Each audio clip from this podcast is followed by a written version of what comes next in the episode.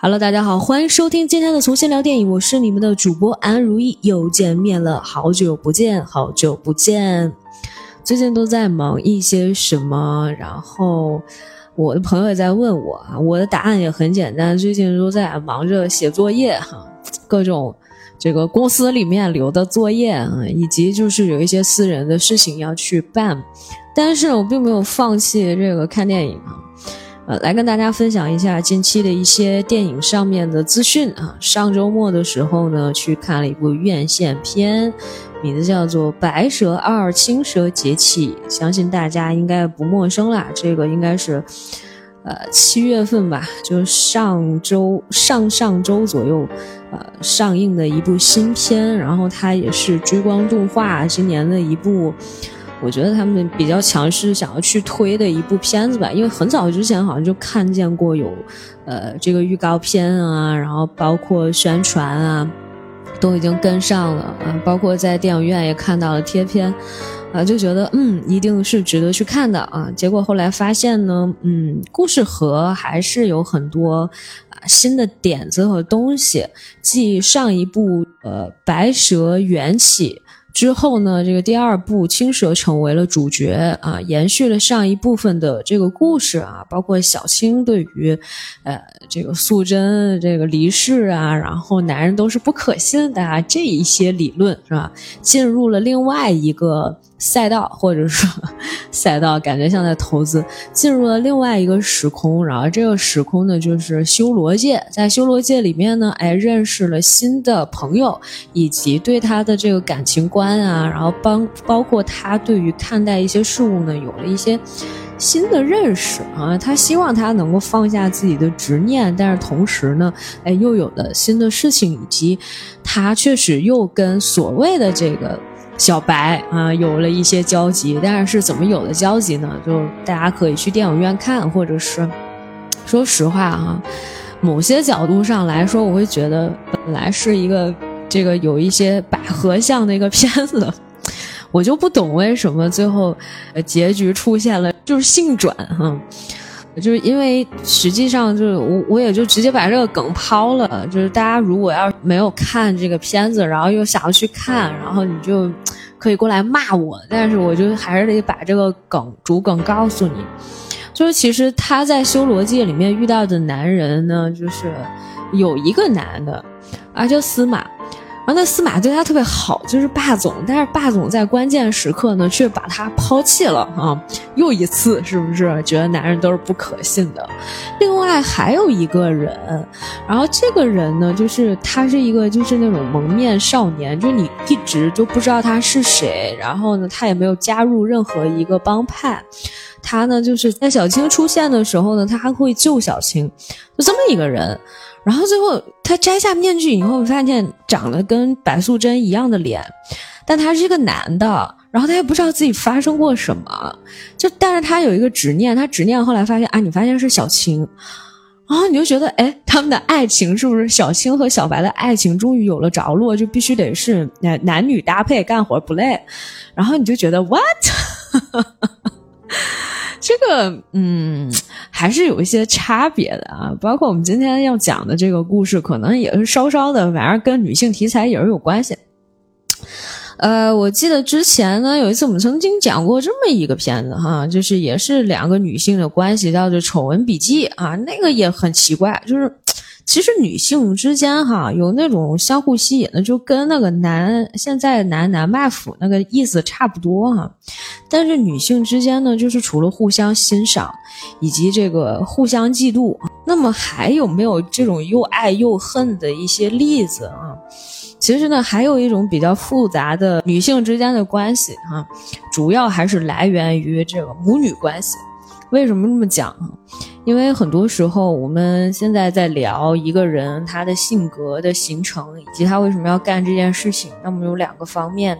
第一呢是关于他的原生家庭，就是他到底是怎么成长起来的，对吧？还有另外一个问题呢，就是他在他的人生道路当中又经历了哪些事情。原生家庭当中呢，就是说你缺失了一些什么东西，你就会找什么东西。这个我们在今天的这个聊这个。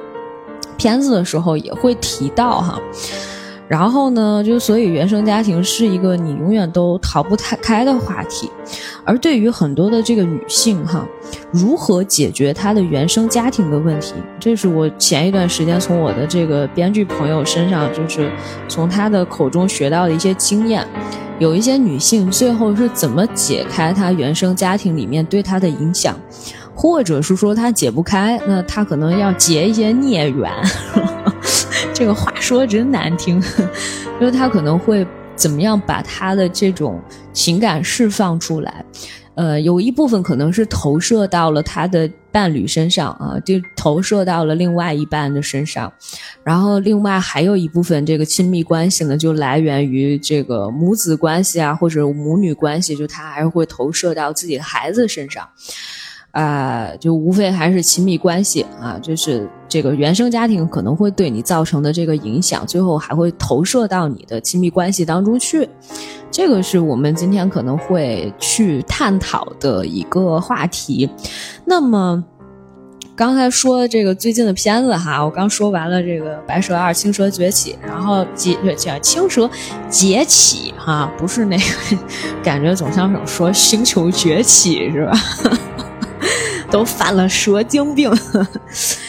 嗯，那么另外一个我觉得可以值得去关注的，嗯，应该是 B 站独家播出的哈，这是什么时候播出的啊？十六号，差不多就是上个月。半个月以前播出的这个，呃，看亲子啊，还有这个倪虹洁主演的叫《突如其来的假期》，我刚刚看了一集啊，我觉得这个整体上除了喜剧的风格以外，它确实也是在探讨一些，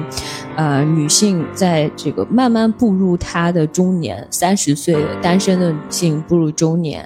啊，然后回顾她跟她自己和母亲的相处方式，然后包括因为在这个剧。剧集一开始的时候，就是他妈妈去世了，所以呢，这里面可能会有一些关于母女关系、亲子关系啊，然后一些呃回顾自己的一些探讨吧，我觉得可能都会在这里面呈现。然后还有一些，我觉得有一些点还蛮好的，也是比较符合现在年轻人的口味。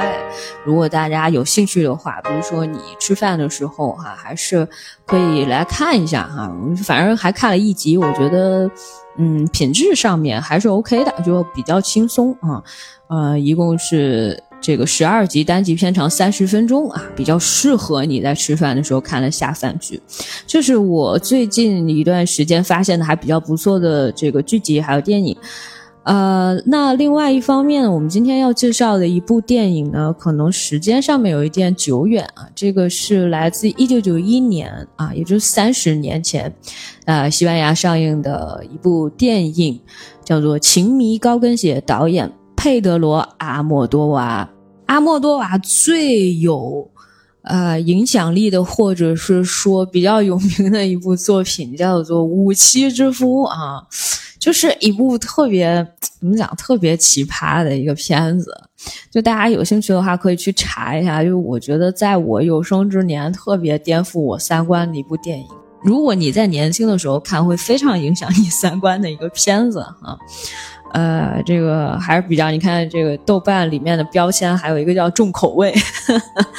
然后类型上面悬疑惊悚啊，就是反正。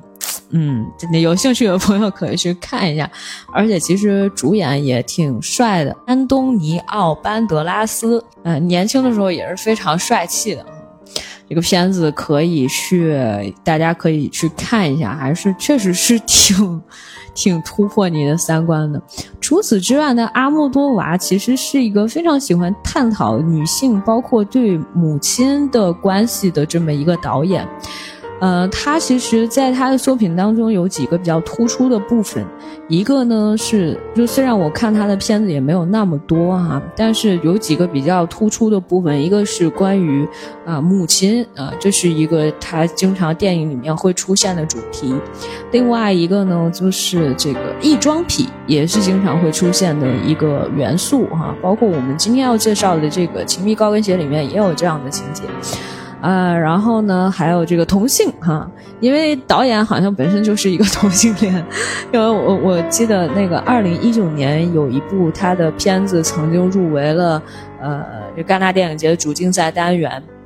呃，也算是就是在很多人的这个心目当中，或者是说在他们的认识当中，这应该是，啊，佩德罗阿莫多瓦的一部偏自传性的这个故事片啊，里面讲述的这个导演呢和这个男演员什么半生纠结哈，包括这个又嗑药又喝酒，每次看这种情节我就想吐，就是因为你会有生理上的不适，就你的感官上面就会有很多 就像晕厥的那种。东西，这里面其实也有母亲的元素，然后呢，包括这个同性，然后包括他很喜欢做的戏中戏啊，就是说，呃，你在这个戏里面会看到一些舞台上的一些表演，然后他会加一些歌舞，而且还有一点，阿莫多瓦自己比较突出的呢，就是他的这个色彩运用的都非常好。我们今天也会在电影刚开始的时候会去给大家做一个这样的一个介绍。那么我们今天来说一下这个《情迷高跟鞋》哈，呃，我先大概的介绍一下这个剧情。其实，在电影一开始的时候呢，呃，女主啊，她叫雷贝佳，在机场里面等候她的母亲，呃，落地，他他等候他的母亲飞机落地。他其实已经很久没有见过他的妈妈了，然后这个场景里面呢会非常的有意思，为什么呢？因为你会看到，呃，这个女主穿着一身白色的衣服，但是呢，她的配饰里面全部，甚至是她周围的颜色全部都是红色的，就包括她的这个眼镜。比如他的这个太阳镜是这种红色边框的，他从那个窗外去看飞机，飞机上面的那个主色调除了白色以外也是红色的。他背了一个红色的包包，然后他坐在一排座椅上，那个座椅也都是红色的。当你在看到他母亲的时候，你就会知道为什么都是红色的，因为他母亲就穿的都是红色的。也就是说，虽然他这么多年没有见到他的母亲，而且他保有自我，他自我就是他有自己的生活，但是他的生活当中其实都是被他的这个母亲所影响的，他的周围一直都有母亲的影子在，因为他在坐在那个就是。就是我们先说，在剧情里面是他坐在这个红色的座椅上的时候，他回顾了两个场景，这两个场景分别发生在不同的年代，一个呢是在一九七二年的时候，玛格丽特岛。她跟她的妈妈，还有她妈妈当时的男朋友，在一个集市上，她看见了一对耳环，非常喜欢。然后她妈一直在旁边跟男朋友谈恋爱，然后打情骂俏，根本就不想管她。她说：“哎妈，我特喜欢这耳环。”她妈妈就当场把这个耳环送给了她。然后呢，这个时候她那个男朋友就是跟她妈妈就走啊走啊，然后就把她完全就忘掉了，啊，把这个。雷贝佳就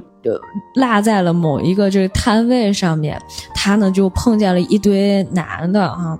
我们得知道，我们现在来说的这个故事呢，它是一个西班牙的故事。那么我们也就假设说，他们的这个所在的地区是在西班牙的主要的城市，因为后面我们也会提到，就他们有几年是住住在马德里的。我们来看一下这个马格丽特岛在哪儿呢？这个马德利特岛是在匈牙利中部的布达佩斯多瑙河中，这地方我去过，surprise！哎呀，我就是。然后刚才想说，我来查一下这个玛格丽特岛在到底在哪，结果我发现这是它，就是在布达佩斯中间的那个岛。哎，这岛我去过，这岛环形一圈也就五公里左右，反正就是一个比较小的这么一个岛。然后他们在那个岛上有有集市，哈，哎，无比的感慨。然后呢，就是说。当时他们不就是把这个女主丢掉了吗？就丢到一群男人中间，特别可怕。然后这个时候呢，他们就说说这样吧，说那几个人说，哎呀，这么可爱的小姑娘，他们后来就就是她的妈妈和她的那个妈妈的男朋友找到她的时候，他们就说：“哎，这么可爱的小姑娘，说我们要买，怎么卖？”她就说：“哎，那她男朋友就说：那这样吧，我们一千个椰子吧。然后之后说：哎，我们就一千五百个椰子吧，这样子。然后那个女孩就有点不太高兴，就她自己不太高兴，因为就她妈无所谓，就对这个事情，但她她妈的男朋友在逗她，然后呢，就是想把她卖掉。她那个时候年龄还很小的。”但是呢，他明显就觉得说，哎，你看我妈根本就不 care 我，然后这个，但是他那个耳环，就是到那个机场的时候，就在机场接他妈妈的时候，他那个耳环后来还戴上，然后他跟他妈讲，妈，你看我这个耳环，你有没有印象？就是你以前送给我的，然后我一直都带在身边。其实他刚戴上嘛，但是他是有印象的，他就对于这个。场景还是很怀念的，就是说明，从前一件可能很小的事情，对于他来说都有影响。这是他回忆的第一件事情。他坐在那个座椅上回忆的第二件事情，是在一九七四年的时候，马德里，他妈妈跟她的丈夫，就是当时的丈夫大吵一架。当时呢，就是她，因为她想去墨西哥，可是呢，她的那个丈夫就觉得说，哎，你干嘛要去那个地方，是吧？你在西班牙待的不好吗？然后呢，这个她这个丈夫当时好像还要出差什么的，然后小女孩呢就在这个女主就是还很小嘛，就在那个家里面在那玩儿，然后在那儿倒腾那个药片儿，不知道在干嘛。然后这个男的进来说：“哎呀，那个你出去玩，你不要在这儿玩什么之类的。”然后后来就过了一段时间呢，她的这个呃，她妈妈的这一任丈夫就去世了。当时还有一个记者采访她妈妈，因为她妈妈是一个。啊，我们忘记在开始的时候介绍，他妈妈其实是一个呃歌手哈，在演艺事业上面啊颇有成就的一个女歌手，所以呢，就她经常会就是想去世界各地啊，想去表演呀，然后那个就是有很多男朋友啊，一直不停在换，你知道吧？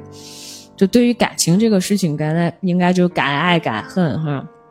这位男朋友从来没停过，这一任老公死了以后呢，马上就有人续摊儿，是吧？然后这个时候呢，就是这个女主呢就想说，那我可以跟妈妈一起去墨西哥。他妈就说，哎呀，你那你不能去啊，你得留在西班牙上学呀。她就说，那墨西哥也有学校，她就不想让他妈走，她不想跟他妈分开。然后他妈就跟她说，这样吧，你让我去墨西哥，我拍一部很好的电影，等我回来以后呢，我们就再也不分开了。然后呢，她就说她不信，然然后他妈就特别无语。就这也是这个片子里面比较喜剧的地方哈，然后之后他妈的那个男朋友还是当时的老公过来，就拍着孩子的肩膀说：“哎，你不要再骗孩子了，不要跟孩子承诺你做不到的事情。”就大家都知道，就他妈就是这样的一个人，就是他对于女儿呢，就会说很多，也不算说很多谎，就他希望能够哄孩子，但孩子其实。因为跟母亲已经交流或者说沟通这么多年，她她来来去去的那么多男朋友，见过的人也很多了，就是这个女孩，所以她其实很清楚母亲什么什么做派，她说出来的某一句话到底是什么意思。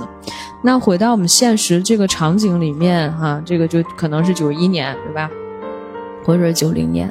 她接到她的妈妈了，她妈妈一袭红裙，然后还有一个红色大个儿的那种。那个帽子，你知道吧？就特别美。然后呢，他妈妈就是在那儿擦口红，就说：“哎呀，我女儿带了一个助理，就说：哎呦，这是我助理，怎么怎么着的，嗯，是吧？就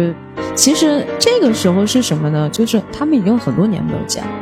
从一九七四年妈妈从马德里离开去了墨西哥之后，母女好像就再也没有见过。就他就是他就是被他的那个后爹应该是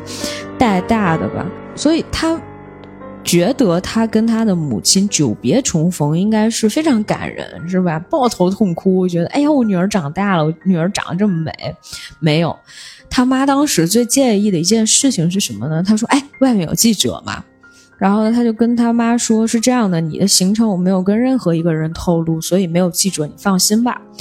然后他妈就觉得说啊，没有记者，那我还有点失望，那我白打扮那么漂亮了，就是还是最在意这个细节，就是说他还是最在意自己嘛，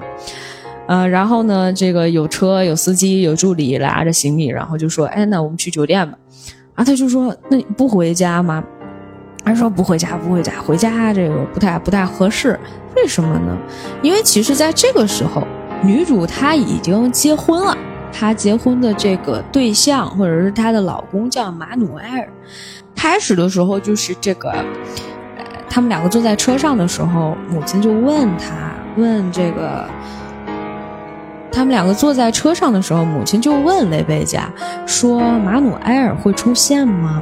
然后女主说：“不会啊，但是那个我们可以谈谈这个问题。为什么呢？马努埃尔到底是个什么人？其实这个人呢，是女主母亲的前男友，就在她妈妈离开他就。”之后呢？哎，他突然跟这个马努埃尔搞在了一起，甚至呢，他跟马努埃尔结婚了。是后来才突然之间，啊，这个他妈就说：“哎，他知道了，这个原来马努埃尔他的前男友跟自己的女儿在一起。”他说：“这个事情你怎么不告诉我？”他说：“我不知道他是你前男友，是吧？这个事情就反正两个人应该是互相就知道了，但是就一直没有戳穿的。”就是，或者是说，呃，某种程度上来说，这个女主其实知道这个是她妈妈的前男友的，对吧？然后呢，哎，他妈就一直蒙在鼓里。他他的意思就是说，那你也没有问过我，是吧？那那我就我就是爱上他了，对吧？我跟他在一起有什么不可以呢？哎，这个母女两个第一次啊，因为一些矛盾啊，就刚回来就吵了起来。那下一个场景呢，就是这个女主的妈妈，她就说：“那我们跟司机说，我去，我们去一下阿拉米略广场吧。这个广场是一个什么地方呢？其实是他们母女二人以前住的一个地方。原来啊，这个在大家生活还比较困苦的时候，他们曾经住这个广场。”而且呢，就是住在那个原来的房子，好像是一个地下室。你是可以在你的那个天窗，就上面的那个窗户上，是可以看到人的那个脚的。所以，就它其实我理解啊，它是应该是一个就是那种半地下室的一个房间。妈妈觉得，哎，我们以前就住在这里，我把这里买下了啊。然后呢，就还挺开心的，母女两个在那儿聊天。然后突然之间呢，就发现街边还有很多海报，这个海报上面的。这一个，那个海报上面是一个演出，演出里面呢就有一个，哎，女歌手，这个女歌手呢长得和这个女主的妈妈特别像。他就说：“哎呀，你看这个，哎，怎么这个人跟我这么像？那是因为呢，实际上就是在他妈妈虽然已经离开这个地方很多年了，但是呢，还是会有人去模仿他，然后呢，甚至是开了小型的这个演出，你可以去看的。哎，他妈就觉得，嗯，这个事情有意思哈，竟然就过了这么多年，还是有人记得我的啊。然后那个他当时还问他妈妈嘛，就说那个，那你有没有点喜欢？”我啊，他妈说我是很爱你的，你不要总是问这种话哈。这个对话大家一定要记住，因为在后面的呃某一些情节里面，我们还回还会回来再重复这一段。就当他讲说妈，你有点一点点喜欢我，然后他妈就说我很爱你。想一想看，如果你的母亲是一个像。天后一样的一个人，或者她是一个歌后，她曾经是风靡一时的，呃，一个歌唱家，或者说是一个艺术家。他们活在这样的一个耀眼的人的膝下，或者是说你从小就看着他有万丈光芒，嗯，你呢却觉得自己一无是处，那你可怎么办呀？是不是？我们来介绍一下女主的职业吧。其实女主呢是一个电视台的新闻主播，她的老公马努埃尔是这个新闻栏目的制片人，所以呢，她这个勾引上了马努埃尔，成为了这个新闻节目的主持人。她旁边呢还有一个女主持，这个女主持多年从来都没有说过话，就是那个打手语的那个人，经常要帮她做一些手语的这个翻译。她有些时候就是她播新闻，她真的不知道怎么播好，而且呢会在播新闻直播的过程当中笑场。他妈妈就是坐在那个电视机前看他女儿播新闻的时候，简直是气不打一处来，跟自己助理讲说他在播什么，说啊，你说他那个，呃，怎么一直笑场，就不是很开心，然后呢？嗯，然后呢，就是紧接着就下一场戏哈，他这。跟她的老公就说了，说这个我妈回来了啊，她老公就当时对她妈妈其实还是有一些想法的，包括就是两个人在见面的时候，马努埃尔就觉得，嗯，哎，你还风韵犹存是吧？她的妈妈虽然说年龄已经大了，但是呢，其实还是很很漂亮的，很美丽的，是不是？就包括就是说这个女主她在失踪的这段时间，就是。包括这个女主啊，去拿东西的时候，这个女主她老公马努埃尔和她妈妈就开始进行了一番谈话，是吧？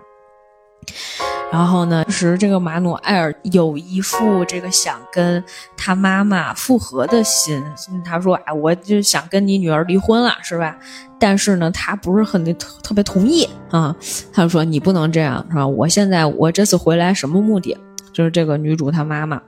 雷贝佳的妈妈就说：“我这次回来什么目的啊？我的目的就是为了赢回我女儿的心，我要帮她得到幸福。”当时呢，这个女主的妈妈就问了马努埃尔说：“你爱他对吗？”结果这个男人回答他什么呢？啊，千万不要提这个事情，就感觉这事儿已经翻篇了啊！我就是想要跟他离婚，但是他不同意啊，死活不同意。雷贝佳呢就邀请他妈妈说：“哎，我这个城里面有一个朋友啊，就是。”呃，就是要有一个演出，咱们一起去看一下吧。就他这个演出呢，就是一个呃叫做莱塔尔的人，这个人呢，呃，男扮女装啊，异装癖来扮演女主的母亲，然后呢，在台上面唱歌。结果呢，就是说邀请大家一起去。马努埃尔其实并不是很想去，但是呢，就是女主盛情邀请，然后他的妈妈呢也没有办法拒绝。于是乎呢，马努埃尔当时就带了一把枪，就说啊，有一段时间，就最近一段时间比较乱啊，前一段时间那个街区还有一个异装癖就被杀了，所以呢，这个非常的不安全哈。这个于是乎他就就带着枪去了。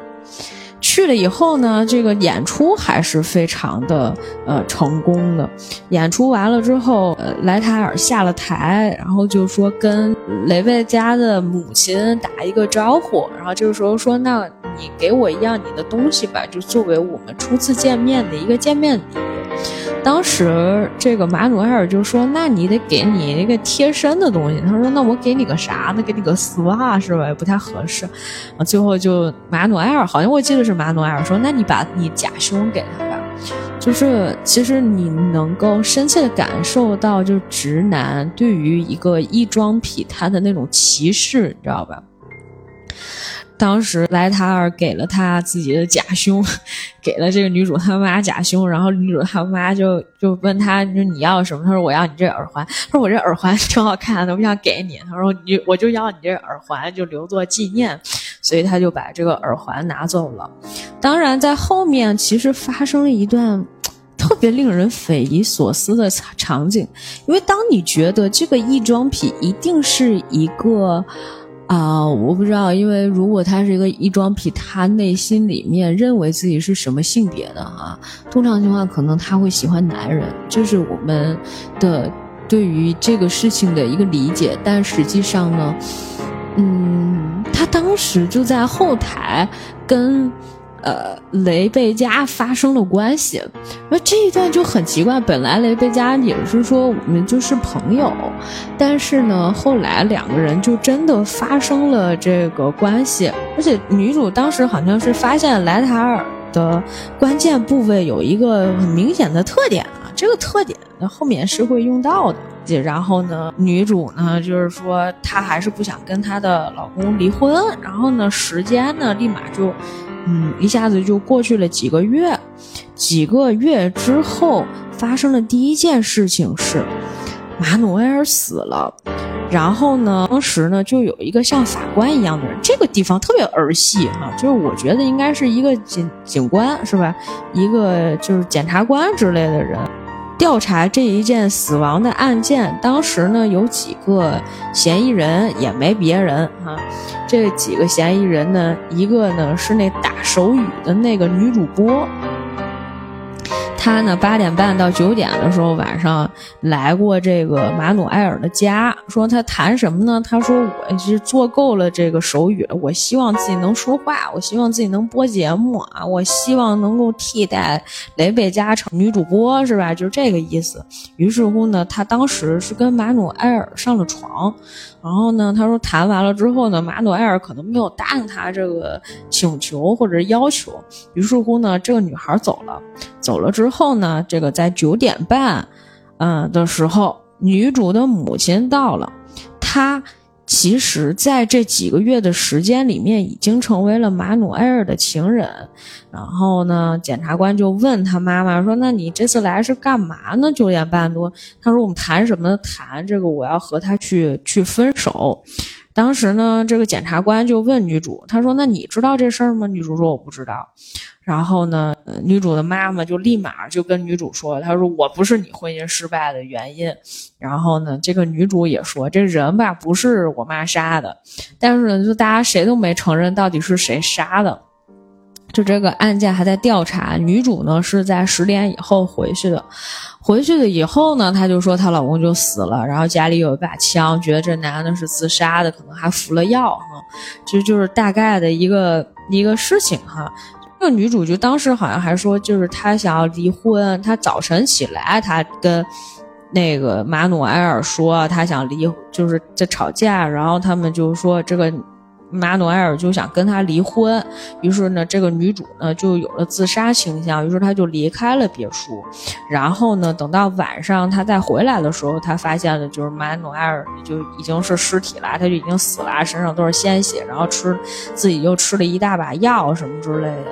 大概是这么一个场景。警官也觉得，那我觉得不知道是谁杀的，大家都有嫌疑吧。结果等到晚上，这个女主。在播新闻，然后他的妈妈在看。他播到一个新闻呢，就是说，就是说那个今天，嗯，就是昨天晚上有一个制片人，这个新闻节目的制片人，不就是他们新闻节目吗？制片人叫啥啥啥马努埃尔，他去世了。啊，我这个可以毫不犹豫的告诉大家，就是说我呢，就是这个马努埃尔的妻子。我现在以这他的妻子的身份呢，来进行播报。就反正加了很多碎花儿，这节目里面，啊，或者是说编导没有给他提示的新闻稿上没写的，他也在说，说这个制片人呢是在做爱之后去世的，然后就补了一句，他说我只能说这个人不是我。旁边那打手语那女主播也在哈，不就是他跟着那个马努埃尔上的床吗？那女的就小声说一句：“你再这样，我没法翻译了哈。”就很搞笑。就说到一半的时候，突然就开始说：“他说那个在电视上面，就是就说，呃，这个这个马努埃尔不是别人杀的，就是我杀的。”结果这个。当时，呃，女主的妈妈也在电视机前看这个节目，就觉得惊呆了，竟然是女儿自己在电视上就如此胆大的去承认这个人就是自己杀的。她说，而且我还拍了照片，我就无法抹去我对他的爱。于是乎呢，这个警察呢就一下子就把他，呃，抓走了。抓走了之后呢，就是。嗯，他在这个监狱里面碰到了一个女的，这个女的吧，就是其实之前他就碰到过，他原来在监狱之前就碰到过，说穿那个人，他那个男朋友啊，穿了一件这个红色夹克，然后他一直在找他这个男朋友，结果他后来发现，就是这个人的他的男朋友身上的有一个呃标志，是跟自己的那个。呃，原来认识的那莱塔尔身上的标志是一样的，然后于是乎呢，就是他开始，呃，就是他当时就就挺震惊的啊，这是一个这是一个故事桥段，然后另外一个呢是女主在监狱那天度过的第一个晚上，女主的妈妈在她的呃在他们的城市开了自己的第一场表演。然后，因为也是因为这个事儿，当时女主她妈排除了嫌疑嘛，她自己是怎么解释这件事情？她说：“我马上就要演出了，是吧？我没有必要在我首演之前我杀一个人，我这这不值当的，对吧？我的名誉还是很重要的。”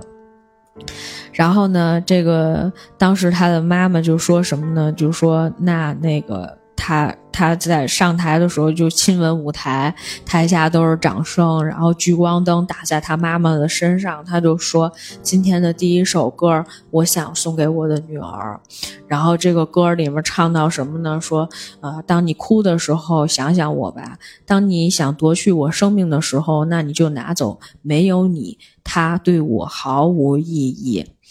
就大概就是这么一个呃情节反复的出现，然后呢，这个一直都在不停的这个来回的徘徊。其实有一个法官，就是这个一直在调查这个案件的法官。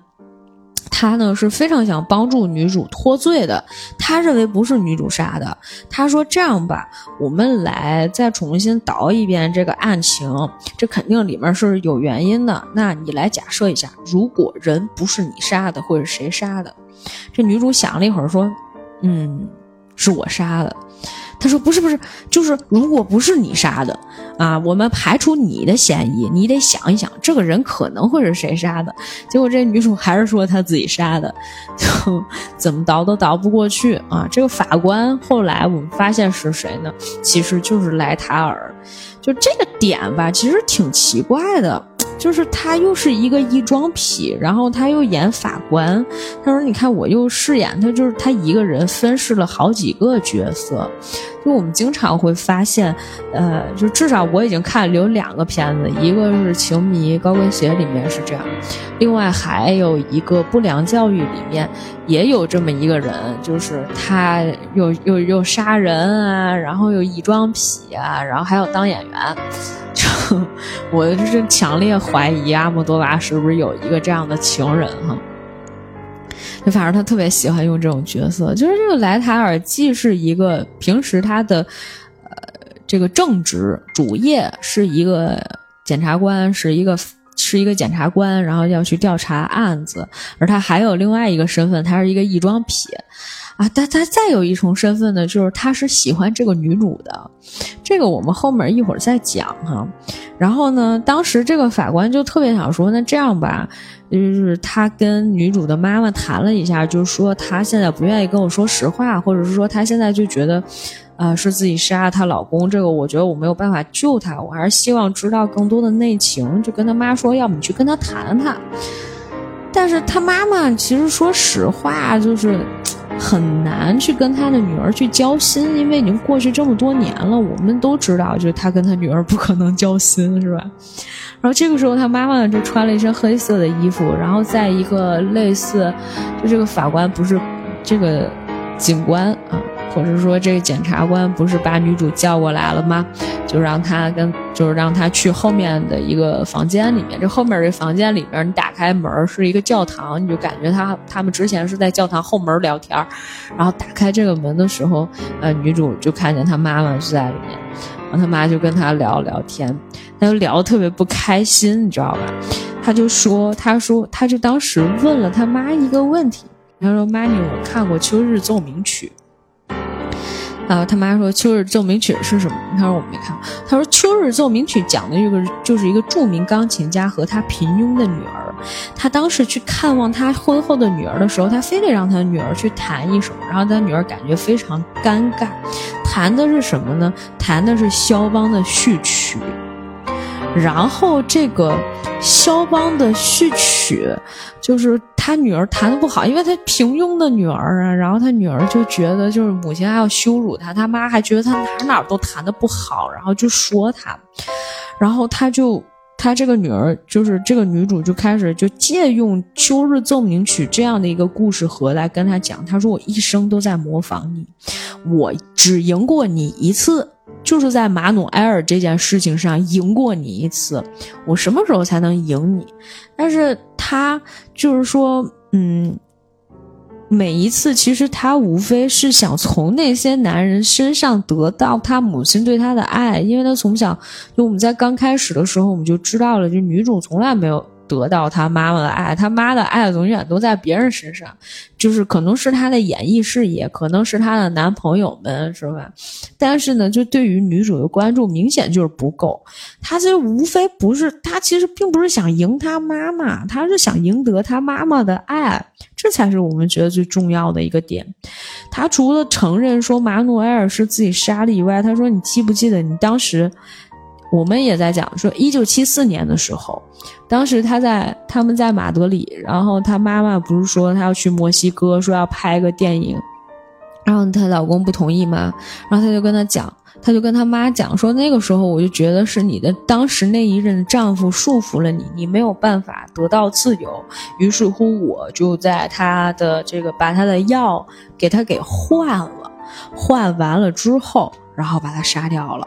就这个事儿，他妈觉得无比惊讶。你说这当时她那个老公死是怎么死的？我们不知道。其实她后来交代就是说，你当时那个老公就是被我杀的，不是我杀的，你根本去不了墨西哥。但你去了墨西哥呢，就就再也没有回来了，是吧？就这个事情就就很尴尬。这个女主的妈妈就开始去承认了一件事情。就是说，因为他也知道自己时日无多了，这后面的戏啊，就我们就就简短的来讲，就后面的戏其实就是女主的妈妈最后就为了帮助女主，就说觉得自己时日无多了，然后就说就去承认帮他帮这个女主去啊脱罪吧，就承认说马努埃尔是自己杀的，帮他女儿去顶罪。然后那个时候好像是说那个谁还求婚了嘛，就这个莱塔尔还跟他求婚了，就是觉得特别喜欢女主啊，想跟女主在一起。我也不太懂他，我也不太懂女主，反正我都觉得他们都不懂。然后他的这个妈妈就开始跟这个检察官说，就是我杀的，然后就赶紧跟他女儿说，这样啊，你得告诉我一些细节。他女儿说，你在意细节，杀人细节干嘛？他说是这样，我怕回头我再说漏了。哎，这女儿对妈妈好像还还还是有一些不信任，是吧？他妈都快死了。还要替他背罪是吧？然后呢，他就把这些事情啊都都告诉他妈妈了。告诉他妈之后呢，就是他妈就在病房里面啊跟神父去忏悔。这一段反正也都是搞笑的戏哈，就说那个那那个上帝会原谅你的，但是你得说你得悔过。他说我不悔过呀，我不后悔啊，因为我帮帮我女儿就是这好事儿啊，是吧？我帮她扛罪了，是吧？这个。嗯，这个牧师也很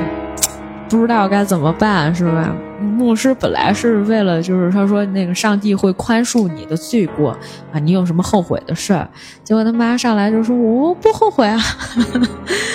就是就反正开宗教的玩笑吧。然后呢，结果呢？呃，就是他妈最后就回到了家里面，就回到了他们原来我们在这个故事一开始的时候说到的阿拉米略广场的地方。然后呢，就跟他女儿说，打开那个窗户。打开窗户的时候呢，当时我记得好像是那个女主说的吧，就是说大概意思是说，呃，她小的时候就是就讲到情迷高跟鞋嘛，回到这个主题上来，为什么会这样？是因为他在小的时候，妈妈经常会在夜里面出去要演出要挣钱，然后呢，他妈妈就默默穿着高跟鞋走了。然后我不是刚才讲了吗？他们家住那个半地下室啊，开的那个窗户就很高。他说就从这个位置就能看到妈妈的高跟鞋从窗户那边走过去，然后就会有声音，就一直期盼着他的妈妈什么时候能够回来。这其实也是一种错位的表达，就是说，你看他选择的这个场景，就包括这个房间的这个位置，他不是说从阳台上面去看见他妈妈回来或者是走，而是说你看到的是是上边的这个窗户，就是说，其实你很多时候妈妈走，妈妈去演出，妈妈回来。都是一个仰望的视角，这个确实是会有一些位置上面的差别的。这个是我们后面，嗯，我们再简短的说一下。那个《秋日奏鸣曲》里面其实也有这样的一个片段，如果大家注意看的话，可能会想到的一个细节。然后呢，最后就是他妈妈就去世了，然后呢，他就就在那儿哭哈，这个就是。这个《情迷高跟鞋》里面所这个描述的场景，其实，在这个戏里面有一个非常有意思的一个地方，就在于，呃，莱塔尔是一个模仿了女主母亲的一个异装癖。他后来跟女主发生关系，某某种程度上来讲，甚至是对女主有恋母情节的一个隐喻。就你想想，就总有，因为当时这个异装癖就是穿着那种呃女性的服装，打扮成自己妈妈的样子，但是和自己发生了关系，而且这个发生关系并不是用他的这个啊，这个怎么讲？哎，就是并不，这基本上就属于一个女性跟女性发生关系的一种关系的方式哈，大家去体体会一下哈，这我就不说那么细节了。所以就某种程度上来讲，其实这更像是，啊，你看女主又要从她的妈妈的男朋友身上夺回她母亲对自己的爱，其实这某种程度上是她在。年幼的时候缺失了母亲对他的关爱，所以他一直有一种恋母情节存在。当然，我也强烈的怀疑，就是阿莫多瓦本人是不是其实也有恋母情节？因为他其实很多的片子里面都在讲一些描述一些母女关系，然后这个母亲和自己的关系，包括在呃《痛苦与荣耀》里面，他其实也有讲述这个主人公导演和他的母亲之间的一些关系。所以呢，我不得不去猜想，就是很多时候他可能跟这个创作者本身的一些，啊，我们讲到原生家庭，啊，是会有一些联系的，或者是说关联的，不然的话不会在那么多的作品当中都会有母亲这样的一个形象出现。然后呢，就是我觉得这个是就是很重要的，而且就是红色一直在不停的。这个出现，它颜色上面、色彩上面也是非常非常的突出的。然后呢，就男性角色吧，就比较是一个审视的状态，甚至是说，在这样的一个就差不多是双女主的一个戏里面，那可能就是母亲和女儿的这个关系，那么。就是在这样的一个双女主的戏里面，男性角色承担的就是辅助的一些作用，然后他们做一些旁观的和连接，呃，两个女主或者是说两个女性角色之间的关系的这么一个中间横亘出来的感情分叉啊，是吧？就他们就好像是这个女人，呃，这两个女人，呃，情感关系里面的横亘出来的这么一个人或者是一个物品一样，就是他们在争，他们争的到底是什么？他们争的是，啊，我希望你能对我有所谓的这个爱，而你没有给我，你把你的爱给了别人，就是我作为女儿，我觉得我理应得到你对我的爱，然后但是我没有得到。记不记得女主曾经？呃，在那个广场上面，曾经问过她的妈妈，就是说这是一个离家比较近的地方了，或者是说我们可以当做，就是说，他们回到了他们原来的那个状态里面，回到了原来亲密小的时候。女主小的时候，就是她对母亲还比较依赖，然后她问出那句话，她说：“你有没有妈妈？你有没有点喜欢我？”他妈说：“我很爱你啊。”但是其实这是一种。这只是一种表达，而且其实西方人常常就是很喜欢用这种表达，呃，就是当然换做东方人，换做这个亚洲人或者换做中国人的时候，你会讲说那个妈妈，你有没有喜欢我？你会发现你妈真的就溺爱你，然后就把很多呃她原本就是应该有的一些东西，或者她没有实现的一些东西强加到你的身上，就国内反而做这个事情。我觉得会更加的，是他他他是反过来的，是比如说有一些艺人或者明星，我们看到的是他对于这个孩子的教育，就是我原来没有实现的东西，我希望我的女儿都去帮我实现，啊，这个就也很畸形啊。不同意义上的一种畸形的这个亲子关系或者亲密关系吧，所以其实说实话，说到这个回到亲密关系上面来，我也知道有一些人跟他们的母亲就是保持着一种，呃，若即若离，因为你从小的时候，如果你希望得到母爱，但是你没有得到，那么其实你在处理亲密关系的时候，后面就是会遇到很多困难，包括他不知道可能如何去跟他的伴侣去相处，因为他原本应该在原生家庭里面得到的一些关怀，他其实在开始的时候是没有得到的。其实这一点上来讲，就非常的艰难了，而且呢就很扭曲了啊。这个就说的远了一些。那么，其实说到这里呢，我们就再简单的说一下《秋日奏鸣曲》，因为我十分好奇，就是说除了他说到的这个点以外，《秋日奏鸣曲》到底讲了些什么？其实确实就像我们刚才在介绍剧情里。面所说到的那样，哈。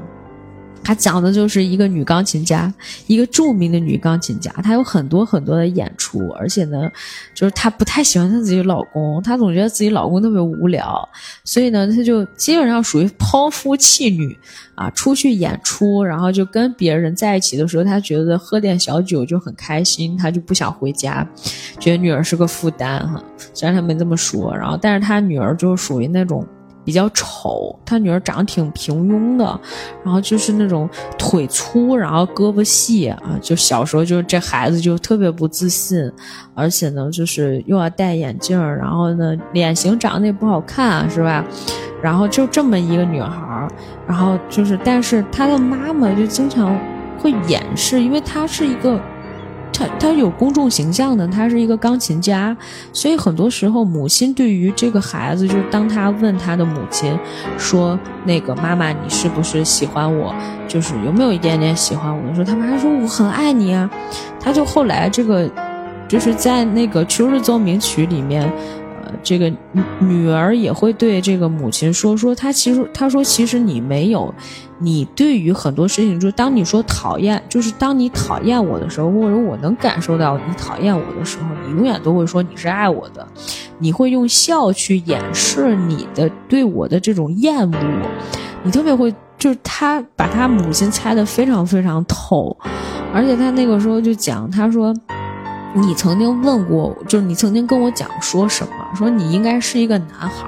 你说完这句话的时候，你也觉得自己说的不对，然后就相当于自 diss 了自己的女儿。然后呢，你就开始笑，你用这些方式，然后去掩饰你内心当中对我的一些负面的一些想法。这个女孩非常非常的难过，不是因为她当时她母亲就过来拜访她，那好像是因为她母亲的老公去世了，还是因为什么？就她邀请她的母亲过来看自己，然后这个女主其实现在也嫁人了，就她跟了她一个就是比较疼爱她的老公，但她老公的那个视角其实也很很旁观者，这个是这个。哎，英格玛·伯格曼的片子，伯格曼的片子受到非常非常多的导演的赞誉赞赏，所以我甚至是觉得《情迷高跟鞋》在某种程度上其实是对，呃，英格玛·伯格曼的那一部《秋日奏鸣曲》的一个延续或者是一个致敬，只是他把一些喜剧元素和犯罪的元素加到了这个电影里面而已。然后，所以就是。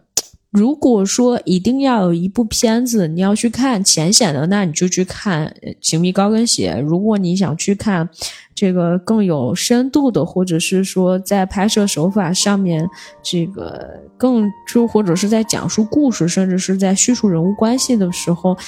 更加透彻的，那你就去看《秋日奏鸣曲》。《秋日奏鸣曲》里面其实它的镜头是非常写实的，甚至大部分的时候。是比较平淡的，他的所有的点几乎全部都是在。呃，女主这个女女儿和母亲的对话当中去完成的，她有大段大段的对话，对话当中穿插着一些回忆中的片段镜头，而且呢，这些镜头也全部都是按照这个时间线上面，就现在这个女儿跟母亲说的话的时候，回忆的时候只插片段，都没有片段里面回忆里面的一些对话。就是非常写实，非常像一个舞台剧，但是呢，就是一个是演员的演技是非常真实的，而且就是你能够完全能够打到你情感的点上。怎么讲？就是因为我其实本身是生活在一个呃相对来讲比较普通的家庭里面。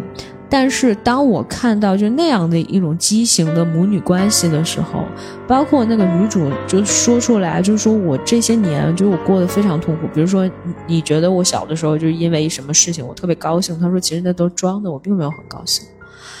他就讲说，我从小的时候就想得到你的爱或者得到你的关注，但是其实都没有都没有得到。然后呢，就。还有假装懂事嘛，就各种假装懂事，然后包括母亲的一言一行，他都能感受到，就是说觉得我妈不爱我，然后你只注重你自己的事业，然后你又当众羞辱我，是呗？然后就是让他在那弹琴，而且他不是当时还有一个，就后来这个这个女儿，她其实还有一个妹妹，然后就一直就已经属于那种。就我感觉精神失常了，就是有那种像癫痫一样病，反正就是说话说不清楚，啊，就病痛当中非常痛苦，然后但是就每天就知道喊妈，但是这个妈妈是不能接受这个女儿是这个样子，她无法接受说我作为一个那么成功的钢琴家，我为什么生出这么平庸的女儿，她不能接受这件事情，于是乎就是。到后面的时候，就当这个呃母女关系陷入到一种就是女儿喝的比较多，她说我不是因为喝酒，我可能没有办法今天就把这些事情都跟你讲，所以她就说，她说我就是。这些年，就我跟你说这些话的时候，我就是想得到你的爱，我从来没有得到过。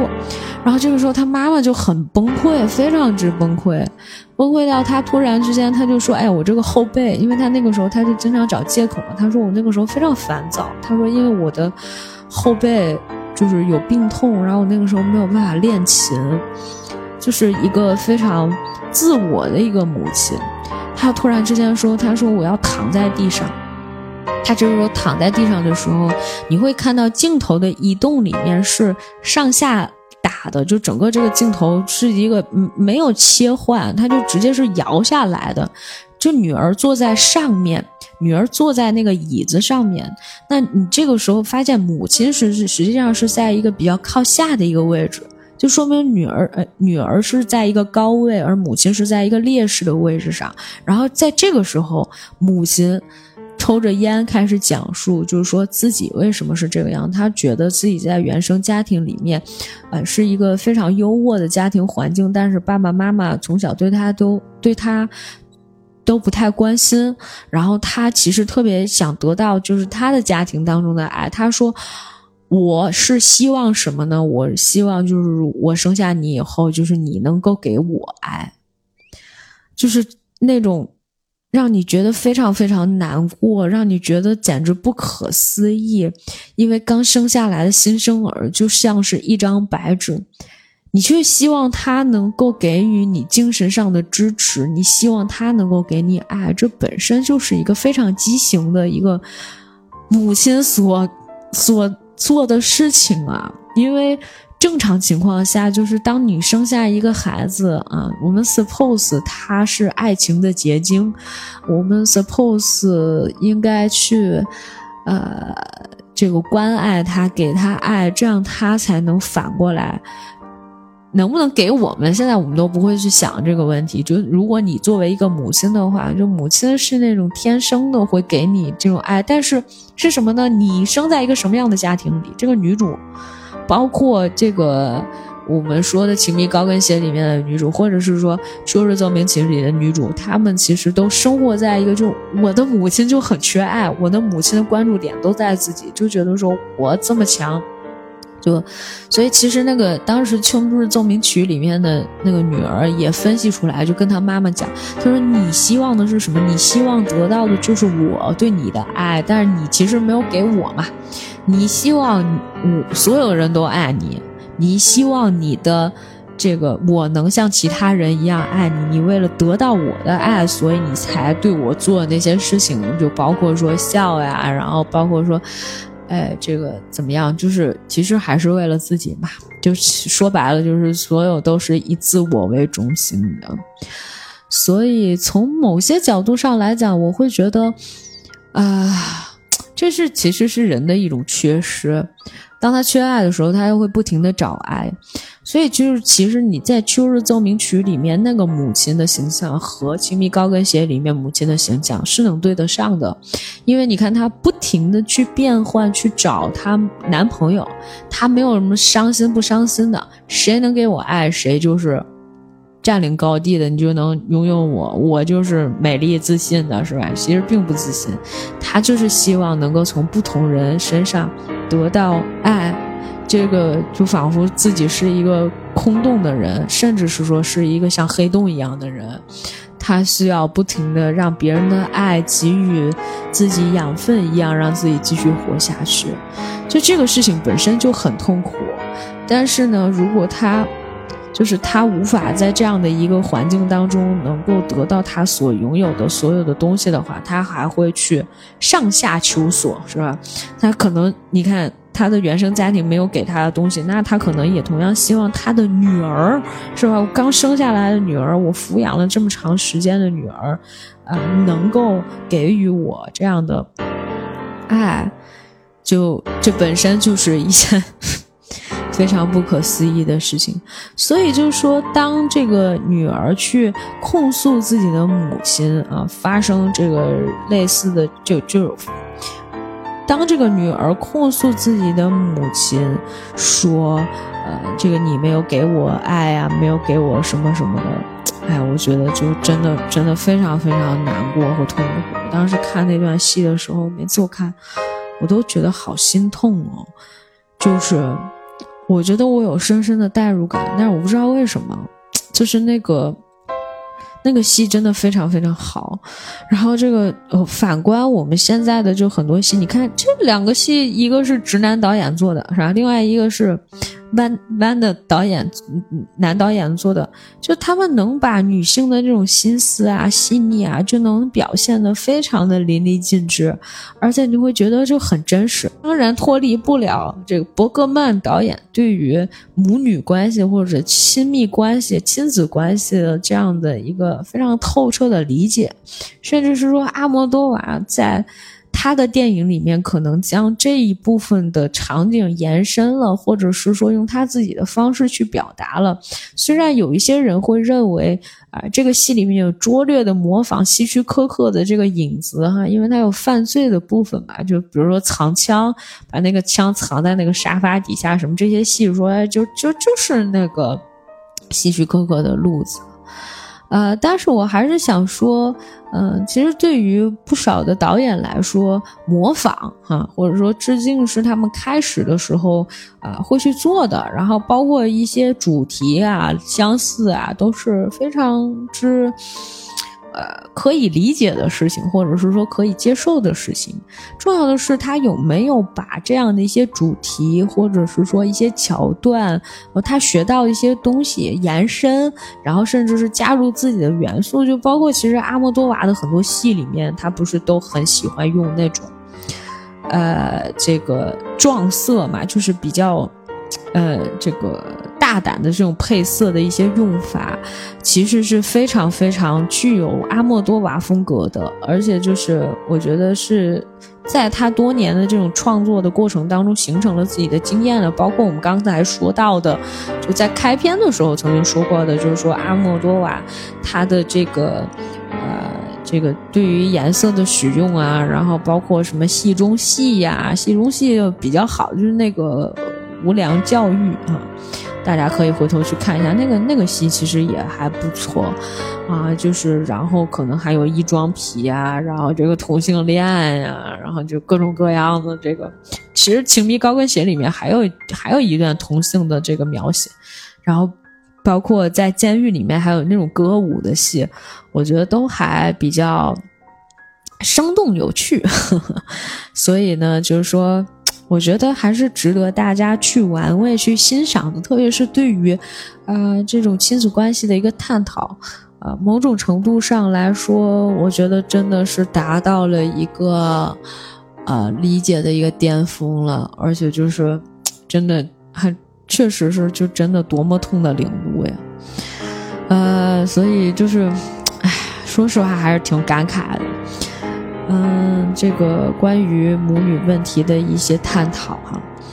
那么，我觉得这个如果大家有兴趣的话，欢迎大家去收看这个《亲密高跟鞋》，以及呃伯格曼导演的这部《秋日奏鸣曲》